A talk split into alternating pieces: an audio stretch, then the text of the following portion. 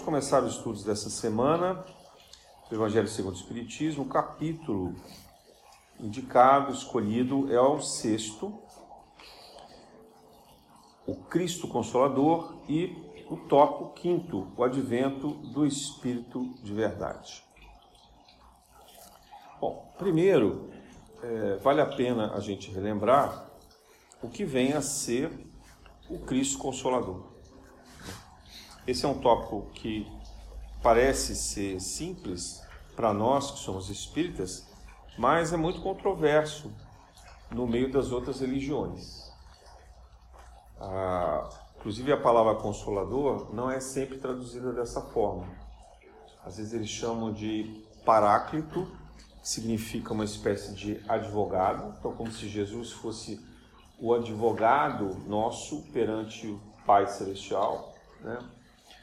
É, outras vezes, eles podem usar uma nomenclatura como Espírito Santo. Né? Quem, quem vê a, uma, uma, leitura da, da Bíblia, do Evangelho na Igreja Católica, pode encontrar também lá a expressão Espírito Santo. E assim por diante. Né? Mas qual é o sentido que nos interessa aqui? Jesus já havia ressuscitado, estava, portanto, numa manifestação de um corpo material, mas que era já espiritual, porque o corpo físico dele já tinha desfeito, né? A gente sabe que ele morreu na cruz, e aí aquele corpo que foi enterrado, ele, esse corpo desapareceu, ele se desintegrou, né? É, ninguém sabe explicar muito bem como aconteceu essa desintegração, mas até mesmo pelo, pela, pelo sudário né, é, pelo, por aquilo que comprova o sudário de Turim, então a gente sabe que houve uma integração, uma desintegração. Os exames que foram feitos por vários cientistas é, liderados pelo Vaticano demonstram que há uma radiação naquele tecido. E também pelo cálculo temporal, utilizando carbono 14 e outras técnicas, demonstra que aquele tecido não é pintado, não é da Idade Média, ele é da época de Jesus. A espiritualidade também nos diz que há uma veracidade naquele tecido de sudário. Então ali a gente tem uma comprovação de que o corpo de Jesus desmaterializou. E fala assim, ah, mas como é que isso aconteceu? É porque o corpo dele é, é como se ele tivesse saído de dentro do sudário. Assim, ninguém desenfaixou. Quando foi encontrado o sudário, ele estava dobrado, como se o corpo tivesse estado ali. Né? É como se ele tivesse transpassado o tecido. E ele transpassando o tecido, ele deixa uma marca, né? como se fosse uma, uma marca a laser, né? Por comparação, não era laser, mas fica ali toda a marcação da radiação. E isso está penetrado no tecido. Então a gente sabe que Jesus desintegrou o corpo físico dele. Muito bem. Então quando ele retorna na, da, na ressurreição, Maria Madalena encontra com ele e ele diz: Olha, não me toque, né? porque eu ainda não estou preparado. Quer dizer, ele estava reconstituindo de alguma forma o seu perispírito. E esse perispírito, pelo poder que ele tem divino, ele já incorporado à forma crística, ele consegue se materializar a ponto de alguém poder tocá-lo depois. E quando ele se encontra com os apóstolos, vocês vão se lembrar disso, Tomé diz assim, né? Ah, eu não acredito. Onde é que estão as suas marcas e tal? Ele diz, então vem aqui e me toque. Aí Tomé vai e põe a mão onde estavam as chagas de Jesus e ele se assusta, porque aquilo ele consegue tocar. Não é apenas uma imagem, né? Que a gente costuma ver projetada de um espírito. Não era um holograma, não, era um, uma materialização real, concreta. É, para Jesus fazer isso, ele tem realmente né, que ser um espírito muito elevado, porque ele precisa tirar da natureza e das pessoas que estão ali o fluido vital, o ectoplasma, que é assim que se chama, o ectoplasma necessário para reconstituir o corpo físico. Mas ele faz isso dura um tempo, o tempo que ele está com os apóstolos, quando de repente ele desaparece. Então aquilo se desfaz. Aí, se ele precisar aparecer e se materializar de novo, ele vai precisar mais uma vez do fluido vital. Mas só que Jesus, sendo Cristo, ele sabe manipular as energias etéreas né, que estão no plano, no plano físico e astral e fazer com que isso se mostre. Então, é, é mais ou menos assim que a gente consegue saber como Jesus ressuscitado aparecia para os seus apóstolos, para os discípulos de Maús e para todos aqueles que viram e puderam conviver com ele. O Evangelho diz que ele ficou cerca de 40 dias. 40 é um tempo é um tempo imaginário, né? Assim, ao invés de dizer ele ficou muitas semanas, muitos meses, a gente não sabe exatamente quanto. 40 é só uma expressão que a gente usa para dizer que ele ficou muito tempo. Ficou muito tempo ali com os apóstolos. E quando ele está se despedindo, depois que ele já fez tudo o que ele precisava é, para que os apóstolos estivessem se sentindo preparados para o trabalho, que eles pudessem de fato sair na pregação do Evangelho, sair no testemunho do Evangelho, então ele diz: Olha, eu vou voltar para o meu pai, então ele vai de novo voltar para o plano astral, mas eu vou, depois de mim, virar o Consolador.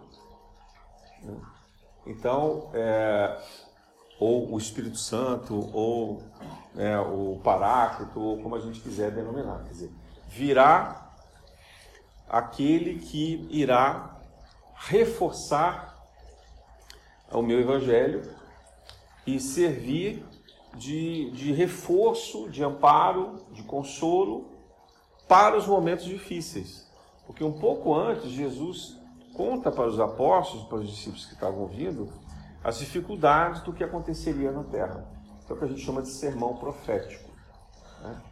Ele conta um pouco, ele resume um pouco o que seriam esses tempos vindouros, né? esses dois mil anos que, que passaria no intervalo até o seu retorno. E ele, ao final, diz que ainda retornaria à Terra. Ah, todo, algumas pessoas interpretam que é de forma reencarnada de novo, mas na verdade é em espírito, né? não, não faz sentido ele reencarnar nenhum.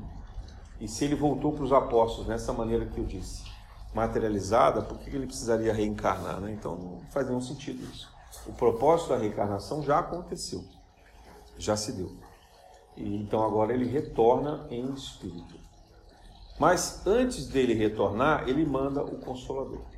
Esse Consolador pela leitura do Espiritismo, especialmente em Kardec, ele é o, a própria revelação espírita. Não o Espiritismo como religião, mas a revelação espírita. Que revelação é essa? A comunicação com os espíritos. A comprovação de que a vida continua após a morte. É porque Kardec fez uma demonstração científica, seguindo a sua metodologia da época, filosófica, de que a vida continua. Então que aquela e que não é não se resume a uma única existência como acreditavam então os cristãos católicos ou protestantes, evangélicos e afins. Né? Então esse é o contexto da revelação, esse é o contexto da vinda do Consolador. Mas quando a gente observa ao longo da história dos últimos dois mil anos, na verdade Jesus enviou o Consolador por meio dos seus missionários também. Quando a gente pensa em espíritos elevados como Francisco de Assis, como Teresa d'Ávila, né, vindo em momentos tão sombrios da humanidade, momento da Inquisição, momento das Cruzadas, né, vários, vários espíritos luminares é, vieram também consolar a humanidade. Vou até mais longe. Alguns deles fora do contexto espiritual como aconteceu na Renascença, né? de virem vários, vários artistas, vários músicos, né? trazendo composições tão incríveis como Bach, Beethoven, Mozart, que até hoje a gente escuta. Né? São músicas insuperáveis, incomparáveis, maravilhosas. Então, esses espíritos também eram missionários de Jesus. Também estão no contexto da consolação. Quando a gente vê a revelação de alguns cientistas muito corajosos, né? trazendo, questionando, por exemplo, que a Terra fosse o centro do universo, como Galileu, depois como Copérnico. Né? É, ó, cientistas como, como Einstein, como Newton antes dele, Lavoisier, quer dizer, vários desses questionando né, os modelos tradicionais da nossa, onde a gente estava acomodado no nosso conhecimento. Então, esses também são missionários, também têm uma ligação com, com a ideia da consolação. Quer dizer, Jesus, ele vai dizendo assim, ao longo do tempo, eu vou enviando para vocês pessoas mais iluminadas que vão trazer novos conhecimentos. E junto com esse conhecimento vão trazer esperança e uma oportunidade de novas mudanças. São sementes de mudança espiritual. Então veja que interessante, né?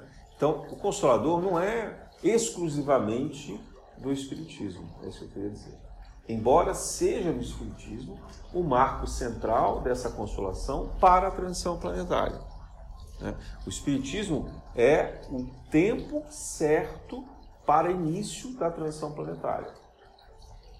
E até junto com Kardec a gente vê a revelação de outros espíritos importantes. Né? Vou citar alguns aqui. É, um pouco antes dele, o, aconteceram vários, a presença de vários outros espíritos restaurando o conhecimento esotérico, oriental, né, da, do conhecimento do budismo ou das religiões é, que eram tidas como sociedades secretas, né, que passaram a se revelar um desses espíritos conhecidos é Helena Blavatsky, mas tiveram vários outros né, também, Swedenborg e, e, vários outros simultâneos é, na Alemanha e, e, vários lugares, principalmente concentrado na Europa, porque é onde estava o grupo mais alfabetizado daquela época, né? mas esse conhecimento se deu em vários outros lugares. A gente vê é, conhecimentos importantes sendo revelados entre os árabes, nos, entre os persas, né? É, também na China e no, no Oriente em geral, e assim por diante. A gente também vê revelações nos povos mais primitivos, né? os povos originários. Por exemplo, o próprio Emmanuel é, encarna como Padre Manuel da Nóbrega na educação dos povos indígenas no Brasil. Então, o Consolador, ele, ele na verdade é uma grande teia de revelação do Espírito é, de verdade que vai se intensificando e se concentra ali em Kardec para ser codificado. Então, a iniciativa de Kardec é a primeira que faz uma codificação, ou seja, um, uma, uma relação de livros aonde o conhecimento é restaurado. Então, há uma restauração do conhecimento do cristianismo primitivo. O Evangelho segundo o Espiritismo, ele só contém as explicações morais de Jesus. Aqui não fala da infância de Jesus, do relacionamento dele com os apóstolos. Kardec, sabiamente inspirado pelos Espíritos, entendeu que se ele tivesse tentado recuperar o Jesus histórico, ia acabar entrando em muita discussão, muita divagação e geraria muito problema. Mas o que interessava da vida de Jesus era o seu ensinamento moral. E é isso que ele se concentra para cá. Então, só isso já seria um consolador. Né? Você dizer assim: caramba, tem aqui um guia né, de conhecimento para que eu possa basear as minhas escolhas. Eu não preciso mais acreditar cegamente naquilo que as pessoas que se apresentam como intermediários da espiritualidade, sejam eles sacerdotes, pastores ou estudiosos, ou até mesmo cientistas, que possam apresentar novas verdades. Não. Kardec recupera o ensinamento moral de Jesus a partir do que está no Evangelho, na Bíblia, mas também esclarecido e instruído pelos espíritos que comparecem e fazem a comprovação através da psicografia. Você já conhece o método, então Kardec faz a pergunta e manda para diferentes pessoas em diferentes locais que não se conheciam. Nas respostas coincidentes é que ele considera como corretas e ali ele vai fazendo as transcrições. Então, nesse contexto, nós temos o Consolador. E hoje, esse Consolador? Né? Como é que será que a gente interpreta isso? Afinal de contas, Kardec fez a publicação do Livro dos Espíritos em 1857. Assim vão mais de 150 anos. Né? É, e, e, muita coisa aconteceu na humanidade desde então. E naquele momento também, a, o principal responsável pela revelação espírita se apresentou como espírito de verdade.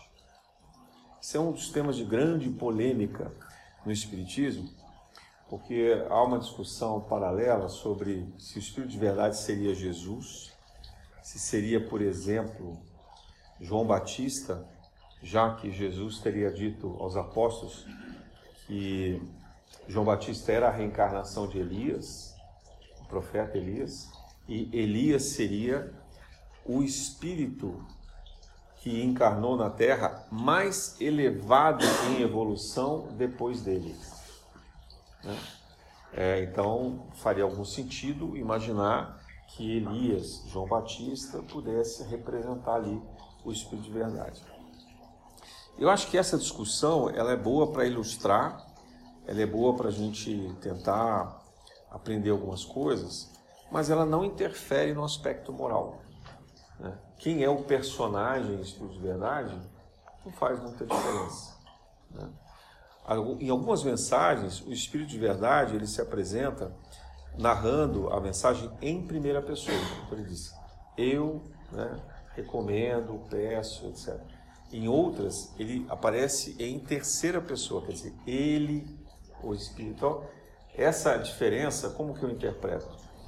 Passa pelo filtro do médium. Né?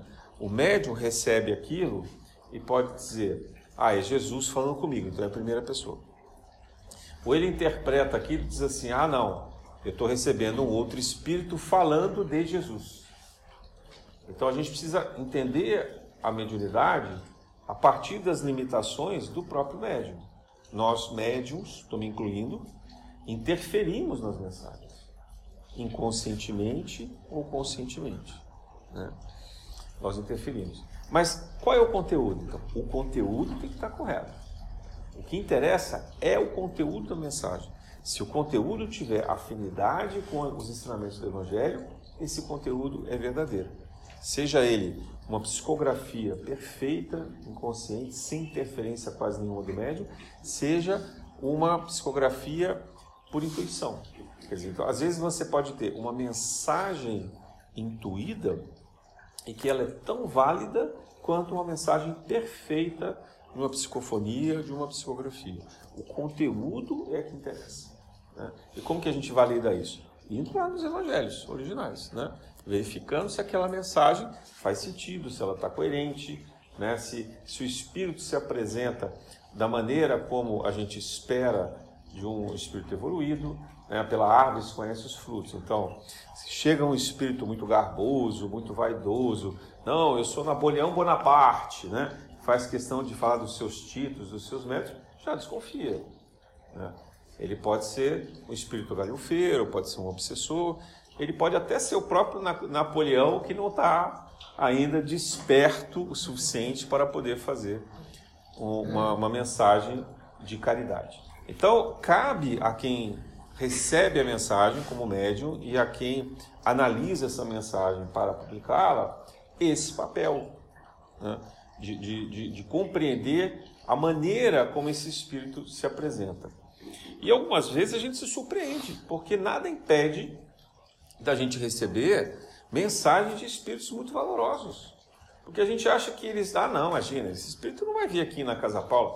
Olha só, eles vão onde precisa onde o trabalho é necessário. Se aqui tem espíritos precisando de amparo, eles vêm, né? Mas eles não vão se apresentar de nenhuma forma que enalteça a vaidade deles.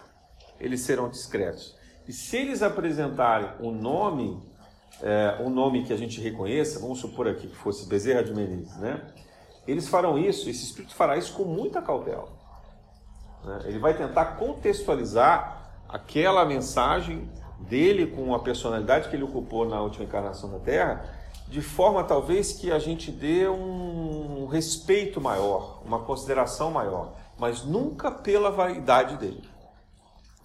E a gente tem várias mensagens aqui de espíritos valorosos que tomam esse cuidado e a gente percebe há um afastamento muito claro dessa vaidade de quando eles se apresentam. Né?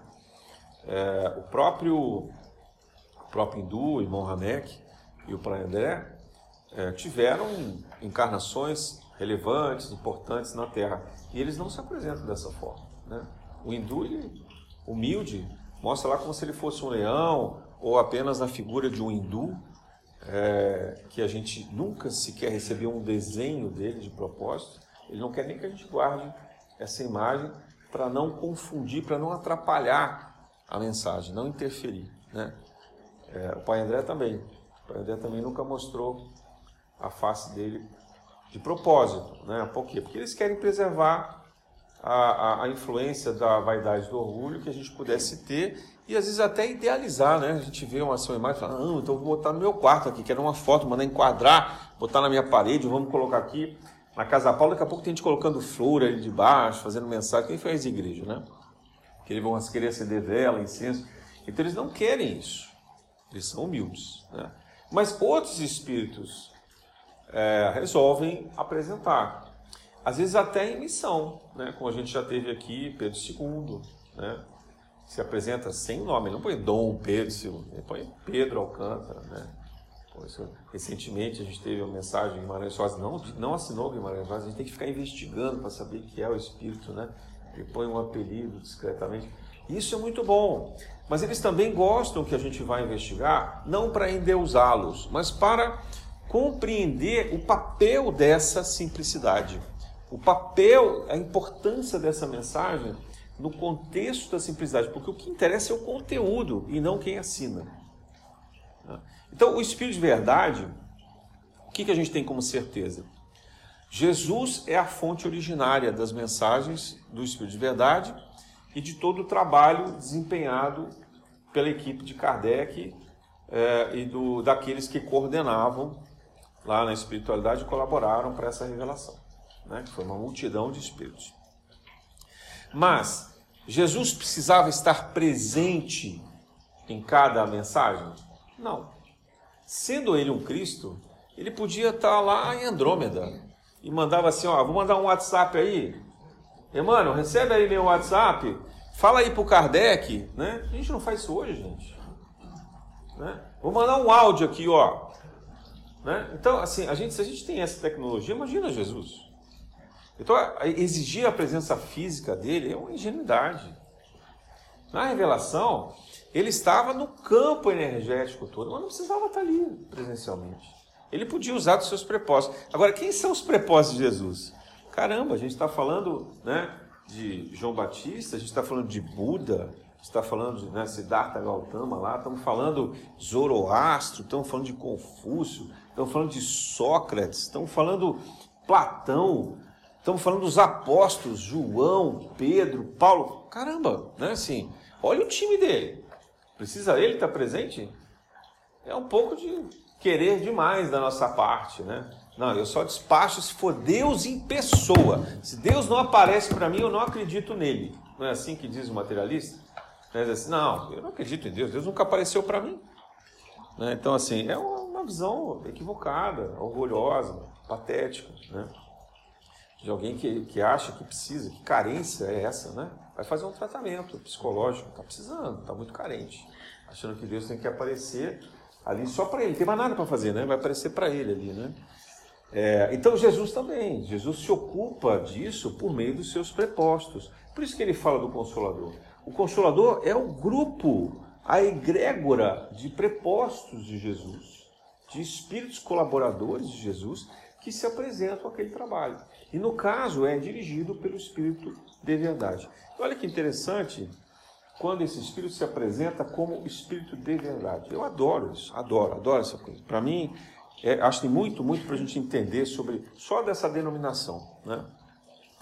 Primeiro que ele já se apresenta como Espírito, que é uma coisa importante para a gente entender que ele está ratificando a ideia da vida após a morte. Olha, eu estou em espírito, não estou em corpo físico.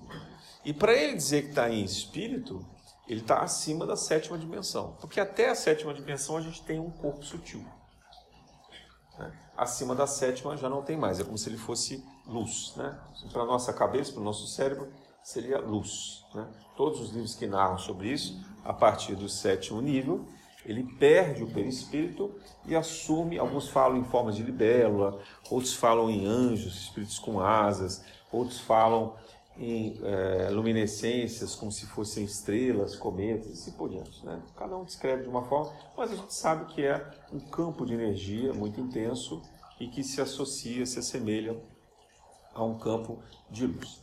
É, então, esse espírito de verdade, ele já se apresenta como espírito, espírito nessa condição, acima da sétima da sétima dimensão. O que significa também que ele não precisa reencarnar mais, que ele certamente é, tem uma, uma liberdade de fluir entre múltiplos universos, entre múltiplos orbes, né? Tem uma facilidade de interagir com Jesus, então ele é um médium natural de Jesus, quer dizer, ele pode ser um médium de um Cristo. Né? Ele já está no estágio em que ele consegue se elevar de forma que Jesus se comunique com ele e ele entenda o que Jesus quer dizer. Porque Jesus se comunica com nós todos, mas a gente não entende. Né? É como o sinal de frequência do celular. Se a gente não tiver na frequência correta, ou de um rádio, né, a gente não entende. A mensagem está sendo transmitida. Mas se a gente não sintonizar na frequência, a gente não entende. Então Jesus está mandando a mensagem. Mas a gente não tem os instrumentos necessários para acessar essas frequências tão sutis, tão elevadas das mensagens que Jesus nos envia. Então a gente precisa desses médiums. Então o Espírito de Verdade é um grande médium, um grande espírito evoluído, quem quer que seja a sua personalidade encarnada na Terra, capaz de capturar essas mensagens de Jesus. E ele estando acima da sétima dimensão, quando ele manda para nós, a gente também não consegue entender. Então ele precisa de outros espíritos intermediários Provavelmente alguém ali por volta da quinta dimensão. E aí da quinta para a quarta ou para a terceira já é mais perto. Né? Então, quando, ao, quando vocês veem assim, um médium recebendo uma, uma informação, uma mensagem, um médium como eu, um médium comum, né? Quando receber uma mensagem, ele nunca está recebendo, nunca, estou falando assim, nunca, a palavra é nunca, ele nunca está recebendo diretamente uma mensagem de um espírito muito elevado além da quinta dimensão. E ele também não vai receber diretamente de Jesus. Qual, qual o exemplo que a gente tem disso? Chico Xavier pede que Emmanuel pedisse auxílio a Maria. Ele estava desesperado, a situação física dele, financeira, é, emocional, né, é, os cuidados ali com a família, estava desesperado. Pede lá para Maria uma mensagem para mim. Olha só, Chico pede para Emmanuel. Emmanuel devia estar na quinta dimensão nessa época talvez a sexta no máximo. Né? Então, natural, Chico na terceira, pedindo para alguém ali na quinta, na sexta dimensão. Se ele disse que ele morava em nosso lar, provavelmente ele estava na quinta dimensão. Né? Nosso lar está na quarta, então se tem um espírito da grau acima, que se diminui, fica na colônia, na, na quarta dimensão ali. Então, Emmanuel devia ser quinta dimensão.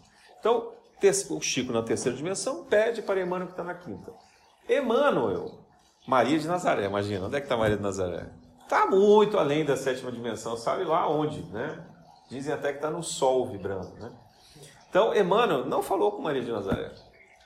Emmanuel falou com alguém acima da sétima dimensão e esse alguém falou com Maria de Nazaré. Entende isso? Ah, mas é porque não pode falar, eles são burocratas, eles são se sentem muito importantes. Não, é porque a frequência não alcança. A frequência não alcança. Então o Chico fala com Emmanuel, Emmanuel certamente falou com alguém que a gente não sabe quem é, que estava perto de Maria de Nazaré, aí se alguém acima da sétima dimensão, aí ele pode. Aí ele vai lá no só, Maria, o Chico está pedindo para lembra do Chico? Ah, o Chico, que bom, eu gosto muito dele. Então, ele está pedindo para você mandar uma mensagem para ele. Aí Maria podia ter escrito um tratado, né? 800 páginas de conhecimento, de, de instruções, tal, de comportamento. O que, que ela disse para ele? Tudo passa. Duas palavras. Né? Para dizer um pouquinho mais isso também passa, né? São três palavras, né? Isso também passa. Caramba, então Maria de Nazaré é um espírito super iluminado, sintetiza todo o conhecimento do Evangelho. Né? Era uma mensagem, quanto, que, quanta coisa dá para interpretar daí? Né? Essa ideia de que isso também passa. Primeiro, uma mensagem de esperança, olha, vai passar, calma, respira fundo. Segundo, paciência. Né? Terceiro, vê o que você tem que aprender com isso que você está passando. Né? Quarto, será que é só você que está sofrendo? E assim por diante. Então veja a grandeza da mensagem de Maria de Nazaré. E não é Jesus, hein? É Maria de Nazaré. Também não é Espírito de verdade. Então a gente vê das mensagens de verdade são mais longas do que as mensagens de Maria. Mas eram mensagens necessárias, contextualizadas. Eu penso, aí sou eu falando, não é o Espiritismo, sou eu falando, minha interpretação que quando foi passando de médium para médium, do espírito de verdade para outro médium que estava lá na quinta, né, na quinta dimensão, aí chega ali para o médium que fez a psicografia, que ele estava começando, né? Não havia uma escola de mediunidade. Os médicos que trabalharam com Kardec era a primeira vez que eles estavam fazendo mediunidade ali, naquela encarnação, pelo menos. Então eles fizeram do jeito que eles sabiam fazer também. Então provavelmente havia algum animismo, alguma interferência. Então a gente vê nas mensagens que elas têm um conteúdo, elas têm um cuidado, têm um zelo. Kardec se preocupou com isso, mas elas podem conter algo da personalidade do médium. Então a gente, de novo, tem que olhar a essência daquele conteúdo. Pode ter uma palavrinha ali ou uma outra que não seja original da mensagem, mas se o conteúdo está preservado, é isso que importa. Então, esse espírito de verdade, ele vem na condição de consolador. Né? Ele vem nos trazendo essa, esse papel transformador. E Kardec, na programação espiritual dele, ele tinha que montar uma, um, uma pirâmide. Né? Não era um trabalho qualquer. Porque a gente vê revelações de espíritos valorosos, como São João de la Cruz, que escreveu um poema maravilhoso que eu adoro, vocês podem ler sempre né, era um grande místico, chama-se A Noite Escura da Alma. Maravilhoso, maravilhoso esse poema. Né? Então, o que acontece? Né? Então, o, a gente percebe que nesse trabalho, São João de la Cruz, é ele na sua meditação, na sua elevação espiritual, tentando alcançar uma mensagem mística. Então, vamos dizer, um espírito de terceira dimensão tentando buscar uma revelação em quinta dimensão. Pode até ser em projeção astral. Quando ele retorna, ele escreve aquilo em forma de poema. Ele não precisa prestar conta para ninguém. Né? Ele vai e escreve. E a gente vê isso em vários autores espirituais que deixaram grandes mensagens. A gente vê isso em várias outras revelações. Né? Esse trabalho esse trabalho ele é importante para que a gente possa compreender. Então, as, as interferências que são feitas pela espiritualidade, pela mediunidade, elas têm que ser por nós compreendidas como algo de natural, mas que precisam sempre passar pelo filtro o filtro da nossa humanidade, da nossa falha, da nossa condição de seres humanos encarnados falíveis. Né? Essa condição é fundamental para nós. Nós temos que ser capazes de compreender. Só que Kardec, na sua construção programada, ele precisava não apenas fazer como São João de la Cruz, uma transcrição de um texto. Tanto que ele sequer era médium, médio de psicografia. Ele tinha uma mediunidade de intuição né? e tinha uma grande sabedoria.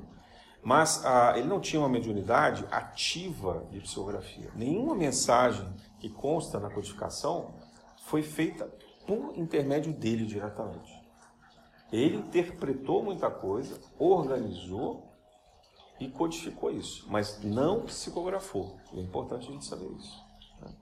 Então, o trabalho que ele se predispôs a fazer tinha a ver com uma triangulação que era de a espiritualidade ou a religião, ele chamou, a filosofia, quando ele vai lá buscar, principalmente nos gregos, Sócrates e Platão, a base do conhecimento, que é a base, o berço da civilização ocidental. Né? A Grécia Antiga é onde vieram os primeiros precursores do, do saber, da organização social, da ética, do direito e, e, e mesmo dos ensinamentos morais, que Jesus utiliza, né? da simplicidade, da humildade de Sócrates, para dar vários exemplos. Kardec também recupera isso. E por fim, a ciência. A ciência que Kardec conhecia, que é uma ciência um pouco diferente da que a gente tem hoje. né? mas era uma ciência de métodos. Era uma ciência principalmente baseada na, na, no teste, no exame, na comprovação de evidências. E é isso que ele faz. Então Kardec ele traz um papel de, de investigador. É um papel que duvida das coisas, mas ao mesmo tempo transcreve, consolida, organiza esse material. Então é mais difícil, eu quero dizer, do que simplesmente alguém que tem um papel passivo de transcrever uma mensagem psicografada, como a gente faz aqui e recebe na Casa Paulo. Né? O trabalho dele é muito mais difícil. Ele tem que interpretar o conjunto das mensagens. E mais do que isso, a espiritualidade pediu que ele fizesse uma série de perguntas. Eu já disse isso aqui mais de uma vez. Eu já teria me perdido na terceira ou na quarta pergunta. Quando vocês veem a qualidade das perguntas que Kardec faz no Livro dos Espíritos, eu fico pensando assim, gente, que conhecimento tinha esse homem. Como que ele conseguiu fazer perguntas tão sábias, tão importantes, tão consistentes? Só as perguntas já vale a quantificação. Aí quando a gente vê as respostas, maior ainda. Então isso é muito importante a gente entender. E há um trabalho similar a esse, feito por um livro de Emmanuel chamado O Consolador, que nós estamos estudando aqui no domingo. Né? Começamos há duas semanas. Esse livro também Emmanuel pediu que um grupo de estudiosos da comunidade do Chico Xavier preparassem perguntas. Perguntas que eles consideravam importantes, sábias, envolvendo ciência, filosofia e religião. E o livro é fabuloso. É um livro editado na década de 40, então a gente está falando de 80 anos aproximadamente depois da publicação do Livro dos Espíritos. E hoje também tem cerca de 40 anos da publicação. Então, nós estamos falando de, né, de, de, um intervalo muito interessante. Então, o livro Consolador vem complementar a codificação kardeciana, assim como vários outros, publicados por Chico e por outros espíritos luminares também. É, mas no Espírito de Verdade, então ele se apresenta como uma figura que não se preocupa em demonstrar a sua personalidade. Então, lembra de novo, ele se apresenta como espírito. E aí ele dá a alcunha, né, ou o apelido, ou a denominação de verdade. Fala assim, ué, mas verdade? De onde será que ele tirou a palavra verdade? E se a gente entende o papel que Kardec veio desempenhar, isso fica mais claro da gente também poder compreender. Aonde no Evangelho há essa expressão sobre verdade? Pelo menos o local mais evidente que fala sobre isso. Quem se lembra? É o momento do julgamento de Jesus perante Pilatos. Pilatos, ironicamente, sarcasticamente, pergunta assim para Jesus: Mas o que é a verdade? Curioso isso, né? Jesus podia ter respondido a Pilatos? Claro.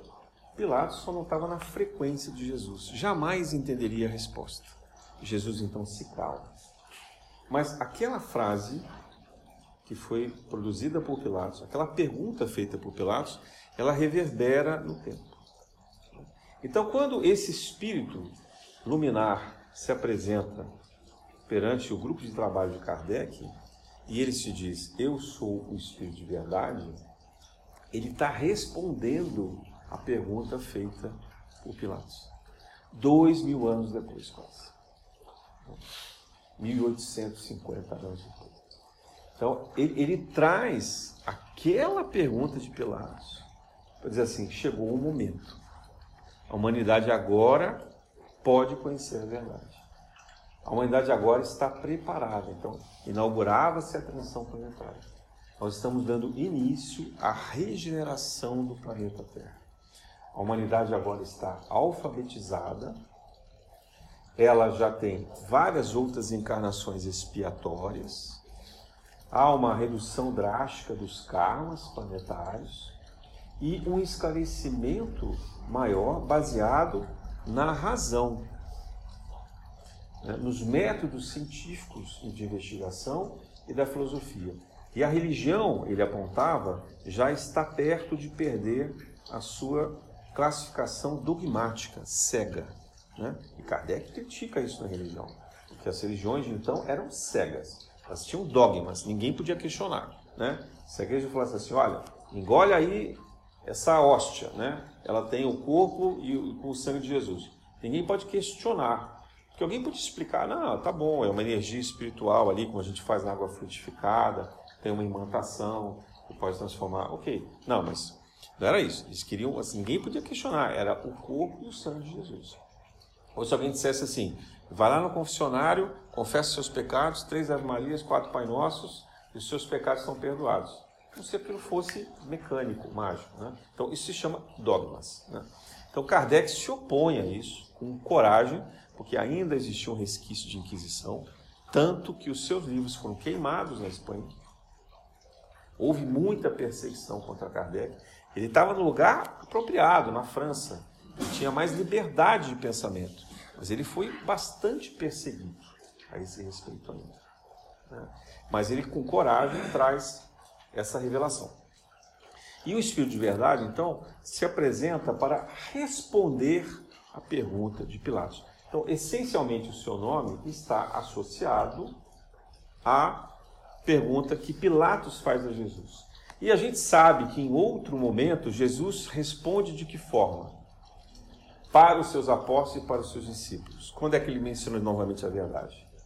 Eu sou o caminho, a verdade e a vida. Então, por isso até que as pessoas associam, ah, o Espírito de verdade só pode ser Jesus. De fato, estou afirmando aqui para vocês. A origem das mensagens, a origem das informações que são compartilhadas, vem de Jesus. A origem é Jesus. Ele é o caminho, a verdade e a vida. Ele é o Cristo médium da fonte criadora, do Deus Pai Celestial. Eu não falei para vocês que tem uma escadinha de médios? Então, Jesus é o médium do Criador.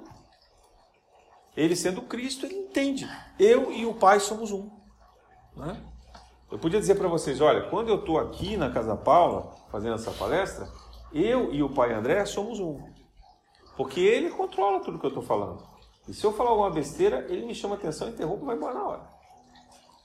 Então, ou eu aceito, né, eu me integro, me abro de coração, e a gente cria essa egrégora que permite isso, ou não dá. Né? E isso acontece também com outros médicos, quando a gente está na desobsessão, quando a gente está no tratamento de saúde. Se alguém está aqui trabalhando, a gente pode dizer, ó, eu e o meu guia, que está comigo, eu e o meu mentor, somos um. Jesus é assim de uma forma muito maior, muito mais infinita, muito mais pura, sem interferência. Ele, ele é o médium do Criador. Então ele é o caminho, a verdade e a vida. Que dúvida há sobre isso? Né? A, gente, a gente pode questionar, mas as evidências são inúmeras a esse respeito. Então, o Espírito de Verdade se apresenta para responder à pergunta de Pilatos, para falar o que é a verdade.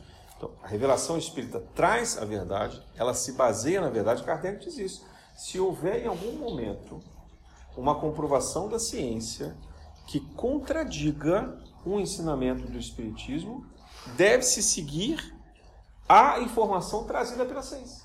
Ele nem titubeia. Porque o que interessa é a verdade. Não tem vaidade, não tem orgulho, não tem nada. Ele disse: olha, se o conhecimento da humanidade evoluir e a ciência disser algo diferente do que a gente está dizendo aqui, deve prevalecer o conhecimento da ciência. É muito corajoso da parte dele fazer isso.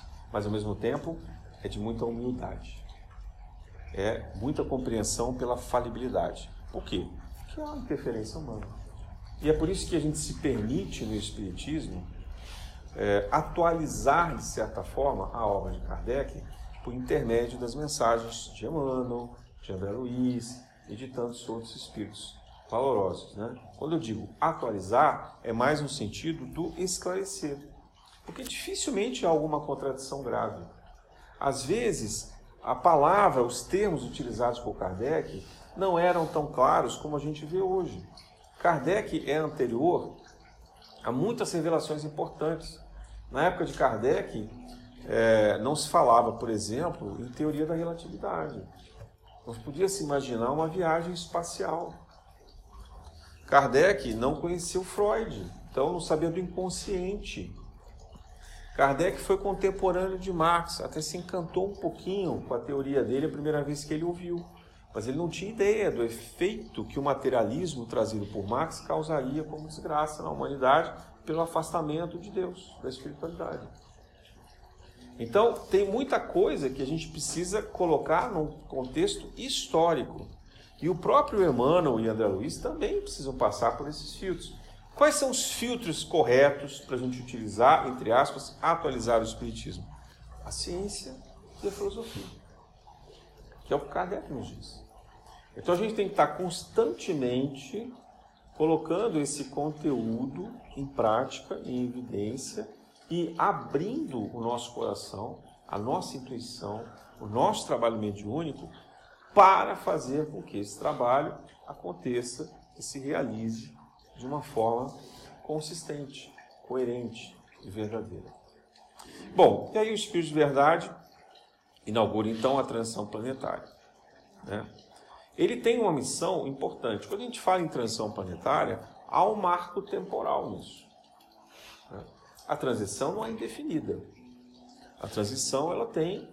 A espiritualidade deve saber a data exata, a gente não sabe. Né? A gente supõe, por algumas revelações de Emmanuel, que ali por volta do ano 2057, a Terra já possa ser considerada um planeta de regeneração. Mas é uma suposição nossa é também uma esperança de que isso não demore muito mais, né? que a gente consiga pelo menos ali já se ver regenerado. Porque as aflições, as dificuldades da nossa existência são muito grandes hoje. Nós somos trabalhadores da última hora. Jesus nos avisou lá no sermão profético. e no Apocalipse também diz isso, né? Que nós viveríamos tempos aonde seria de enorme dificuldade compreender o que é a verdade. Hoje em dia, qual é a frase que a gente mais escuta na mídia e nas redes sociais? Fake news? O que é fake news? É a falsa verdade. Né? Eu vejo com muita surpresa, bastante receio, por exemplo, é, pessoas que querem alterar a interpretação de textos consagrados, de autores consagrados, fazer o que eles chamam de cancelamento, né?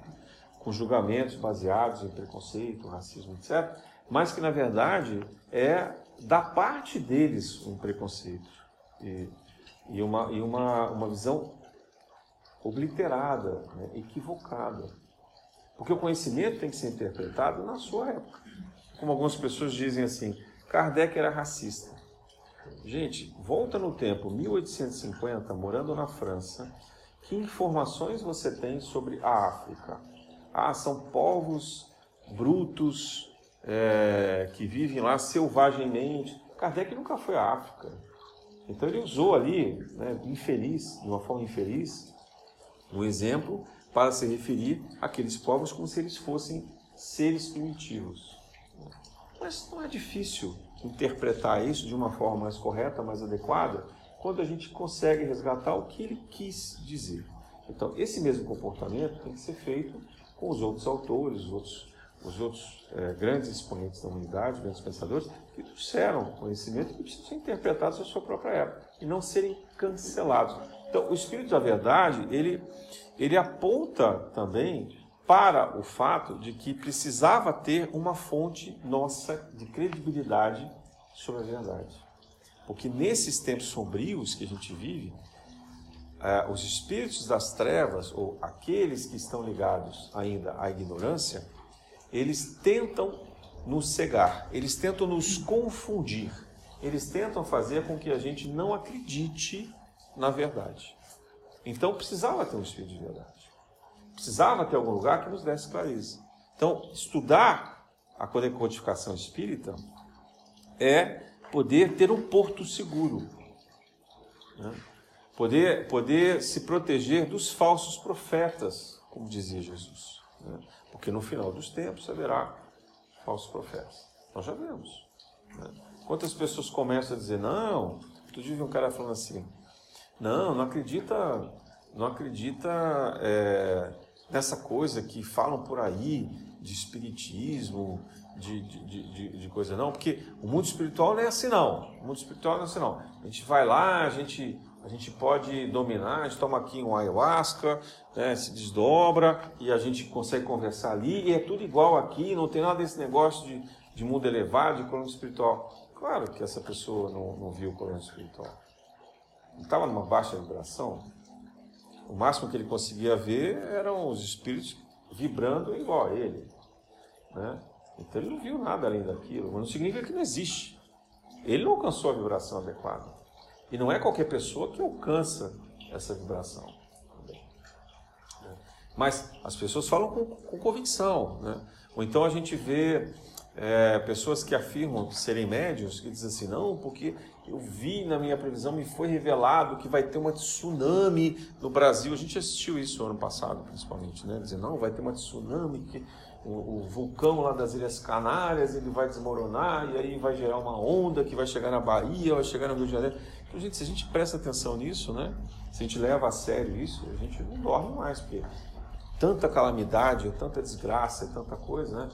Falam de guerra nuclear, falam de não sei o quê. E o que o Espiritismo faz? Ele tenta nos acalmar. Ele diz: olha, a revelação espiritual não é para causar mal para ninguém. Essa ideia de um Deus vingativo, de um Deus punitivo, de um Deus que deseja o mal da humanidade, a destruição da humanidade, isso é um trabalho feito pelos espíritos trevosos. É o contrário. O que está se fazendo é promover o progresso do próprio planeta. Quer dizer, a própria Terra, como um organismo vivo, ela evoluir. Ela poder alcançar uma vibração mais elevada, sutil, e assim abarcar os espíritos regenerados. E quando a gente fala da vibração, da transição planetária, essa, esse progresso espiritual, não é apenas para nós seres humanos, que de uma forma muito egoísta, a gente também acha que a mensagem trazida pelo Espírito de Verdade é apenas para nós. Claro texto, só quem lê é quem é humano alfabetizado. Né? Mas essas mesmas mensagens estão sendo transmitidas de outras formas para os nossos irmãozinhos animais, elementais, até do reino vegetal e mineral. Porque você tem grupamentos de espíritos elevados que cuidam desses reinos. Então, essa mensagem alcança a todo esse grupo de espíritos. Ela não é só para nós. Tá? É, houve há muitos anos na Terra um, um meteoro, consta né, a história, que destruiu os dinossauros, por exemplo. Por que, que isso acontecia? Porque a Terra vivia numa vibração de planeta primitivo. Planeta primitivo, o que prepondera é a violência. A violência bruta o karma mais denso e pesado. E a partir daquele instante, a Terra precisava evoluir para um planeta de expiações e provas.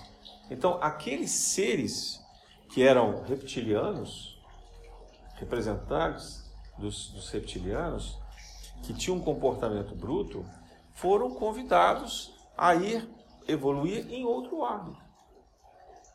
Porque a Terra não poderia mais suportar, porque não seria possível a convivência pacífica dos dinossauros com animais mais dóceis ou até mesmo dos seres humanos. Era incompatível, eles eram enormes, eles eram muito violentos, muito brutos. O ser humano não teria, o homem sapiens não teria conseguido é, é, sobreviver e se desenvolver naquele ambiente. Então a humanidade é, teve que aguardar esse movimento espiritual de limpeza do planeta. Então vem lá o meteoro, meteoritos tal. Depois, no segundo momento, houve o dilúvio. Né? Há momentos na história que a gente sabe sobre o fim, por exemplo, de Atlântida. Né? Então, esses momentos marcam essas fases de alteração da vibração planetária. Então, não é a primeira transição planetária que a gente está existindo. A Terra tem cerca de 4 bilhões e meio de anos de existência, é, pelo que diz a ciência. Nesses 4 bilhões e meio, quantas transições já aconteceram? Quantas civilizações já passaram por aqui? Então, a espiritualidade administra isso com muita tranquilidade, com muita serenidade. Eles não são amadores. E eles estão fazendo isso de uma forma que haja o mínimo impacto ambiental possível. O mínimo possível de catástrofe. Né? É, para que a humanidade, de fato, sinta, a humanidade e os outros reinos sintam o mínimo possível de dor e sofrimento. Por quê? Porque tá, se está acabando a era de expiação e prova, faria sentido trazer uma transição que fosse extremamente dolorosa? Quando a gente pensa, por exemplo, no efeito da pandemia, claro, a gente sabe que muitas pessoas desencarnaram. Né? Nós temos algumas pessoas aqui ligadas à Casa Paulo. É, muitas pessoas até desencarnaram, principalmente no início, em situação muito difícil, muito dolorosa, abandonadas, prisionadas ali no leito dos hospitais, sem poder falar com a família, né, sem poderem ser, sem que os seus corpos tivessem tido um tratamento respeitoso no sepultamento e assim por diante. Mas quando a gente pensa no impacto global que a pandemia teve, ela foi talvez uma das catástrofes menos dolorosas. É, pensar na dor e sofrimento que a peste negra teve lá na, na Europa na Idade Média foi muito pior. Né? Sem recursos da medicina, sem atendimento, tendo que queimar as casas, as cidades, para evitar que, que a doença se propagasse, né? o abandono dos familiares, e assim por diante. Podemos pensar em várias situações. Ou se a gente pensar nos grandes terremotos, nas grandes erupções, nas, nas grandes, nos grandes maremotos, né? e assim por diante. É, às vezes o próprio dilúvio, né? que praticamente dizimou os seres todos da Terra. Então a, a espiritualidade tem feito isso com muita parcimônia, com muito cuidado. Ah, mas então não significa que não vai ter nenhum grande evento?